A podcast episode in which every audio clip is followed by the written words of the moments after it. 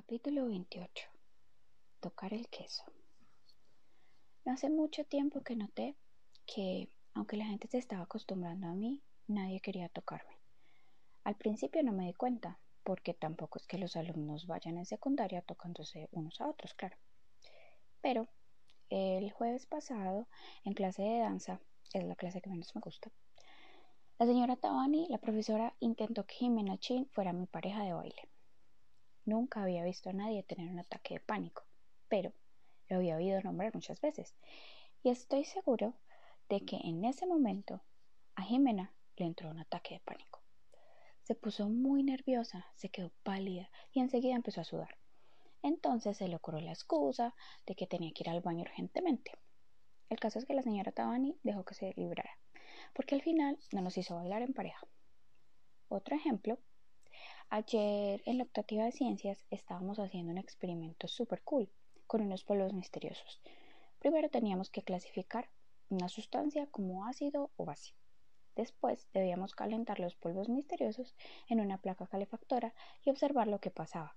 Por eso estábamos apiñados alrededor de los polvos con nuestros cuadernos. Somos ocho alumnos en la optativa y siete de ellos estaban amontonados a un lado de la placa misteriosa y mientras el otro, yo, tenía un montón de espacio al otro lado.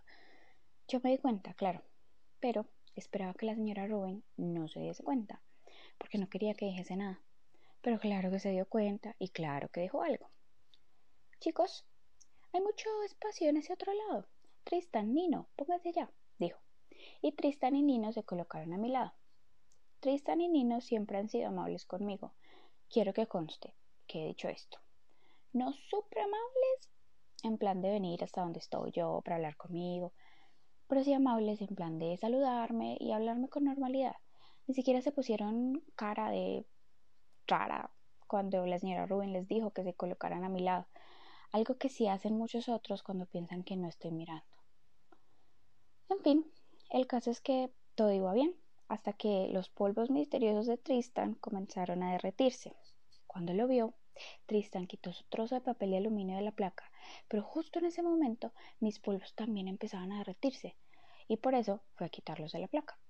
Entonces toqué su mano con la mía sin querer.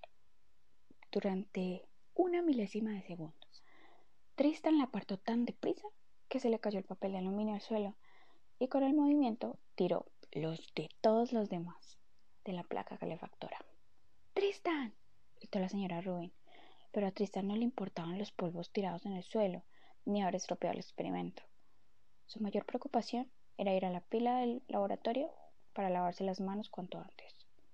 Entonces fue cuando supe que los alumnos del colegio Beecher evitaban tocarme.